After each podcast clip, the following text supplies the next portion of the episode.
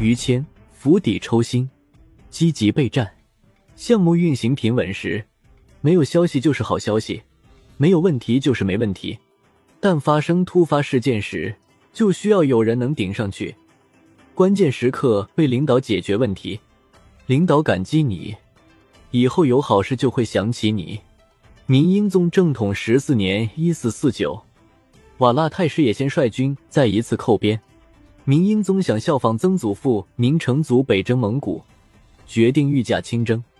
此次御驾亲征非常草率，在军事部署和后勤补给上都缺乏筹划。诏书下达两天后。二十万大军声称五十万就启程了。大军出征后，天公不作美，连续几天下大雨，道路非常泥泞，导致士兵们十分疲惫，士气低落。多位大臣劝谏明英宗班师回朝，但太监王振一直鼓动明英宗亲征，专擅军政大权，如果无功而返，会非常没有面子。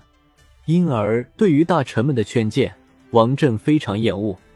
为了打击大臣劝谏，他让劝谏的兵部尚书旷野和户部尚书王佐在皇帝帐篷外的草地里一直跪到天黑。此后，大臣们畏惧王振，不敢劝谏，几十万人因为一个人的愚蠢朝死亡奔去。大军到了大同附近，发现遍野都是尸体，原来粮草供应不及。先期到达的不少士兵饿死了，战斗尚未打响，非战斗减员已经这么严重，这非常影响士兵们的心理预期。这时候，明英宗十分犹豫，有了班师回朝的心思。但是王振为了显摆自己的权势，建议明英宗绕到自己的家乡豫州。大臣们一听，都冒死劝谏。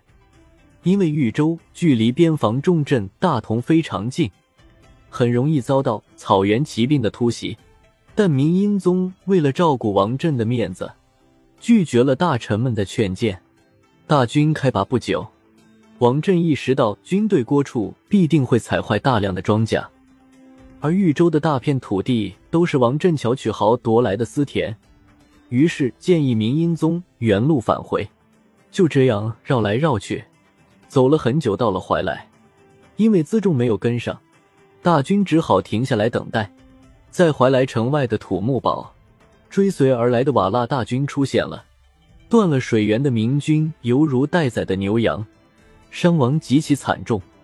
英国公张辅、成国公朱勇、永顺伯薛寿、平襄伯陈怀、驸马景元、兵部尚书旷野、户部尚书王佐，这是一个非常长的殉国名单。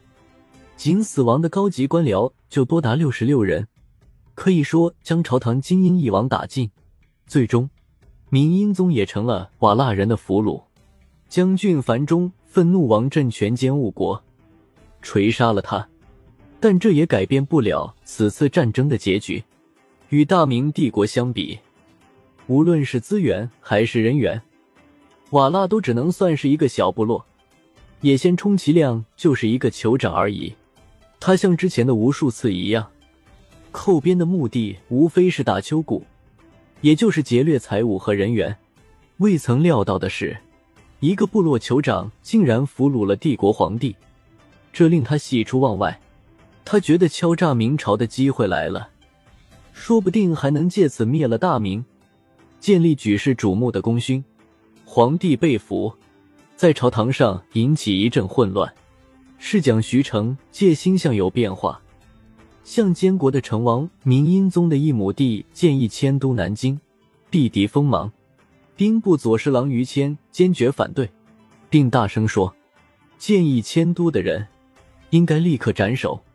京师是国本，一旦迁都，就意味着将北方的大片领土拱手让人。”于谦还举例说了宋氏南渡后再也未能恢复的事。于谦的建议得到了吏部尚书王直、内阁学士陈询等官员的支持。成王见于谦等大臣意志坚定，便肯定了他们。也先俘虏了明英宗后，觉得实在应该好好利用一下。次年，他带着明英宗到了大同城门下，让明英宗向城上守将发布口谕，明史记事本末记载，二十三日，也先拥上至大同城下，所金币，约录至即归上。都督郭登闭门不纳，上传旨曰：“朕与登有姻连，何外朕若此？”登遣人传奏曰：“臣奉命守城，不敢擅起弊。”也先欺骗大同守将，只要给够钱，他就把明英宗放回去。但大同守将郭登识破了野仙炸开城门的诡计，拒绝了野仙。打不开城门，那就勒索一些钱吧。野仙用明英宗当肉票，向明朝狮子大开口。明英宗在野仙手里，朝堂上无主，这对大明王朝来说十分危险，因为帝国时代，皇帝掌握最高权力。如果哪个守将听了明英宗的话，打开城门。那可就为祸不浅了。当下之举是釜底抽薪，让野仙手里的明英宗失去价值。在于谦的提议下，成王朱祁钰登上皇位，是为明代宗。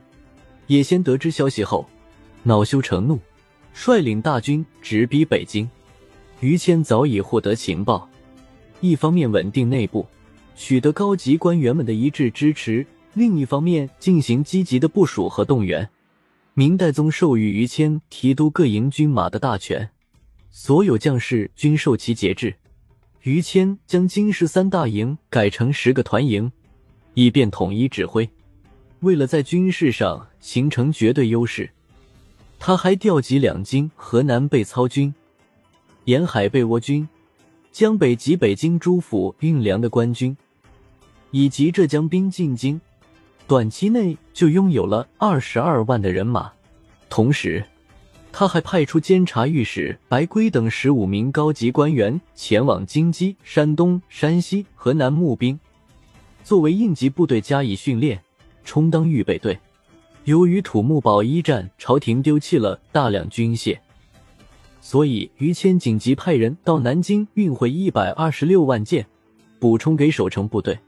他还派人到土木堡收集丢弃的盔甲、火铳、箭矢和火炮，仅捡回来的铠甲就有五千多副，火铳一万多杆。于谦很清楚，土木堡之变最大的失误是后勤补给不足，因而他非常关心北京保卫战的粮草。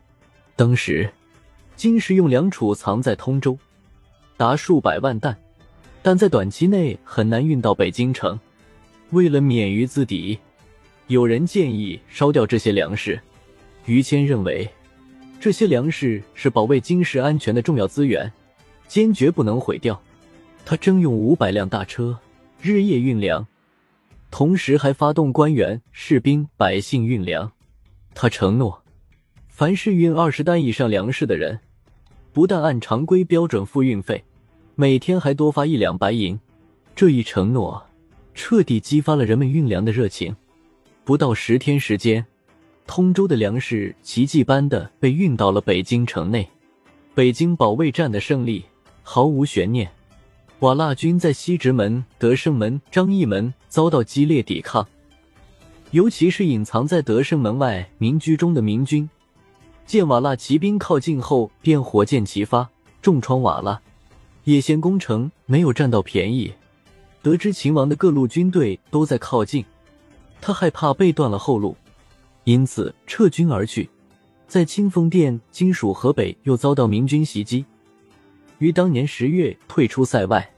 在这场挽救大明王朝的战争中，于谦做了两件事：首先是立成王为新君，来个釜底抽薪，彻底断了明英宗的影响力；不然战斗时，也先用明英宗做舆论工具，守城将士的心理会受到极大影响。若也先用明英宗当肉盾牌，明军便不敢开火。一旦明英宗失去皇帝的身份，将士们就不再缩手缩脚，可以大胆抵御了。其次，制定周详的计划，对于防区划分、人事安排、军械粮草、人员补充做了非常严密的部署。于谦德才兼备，能力过人，又勇于担当大事，实在可以说是国之良士。不可或缺的精英。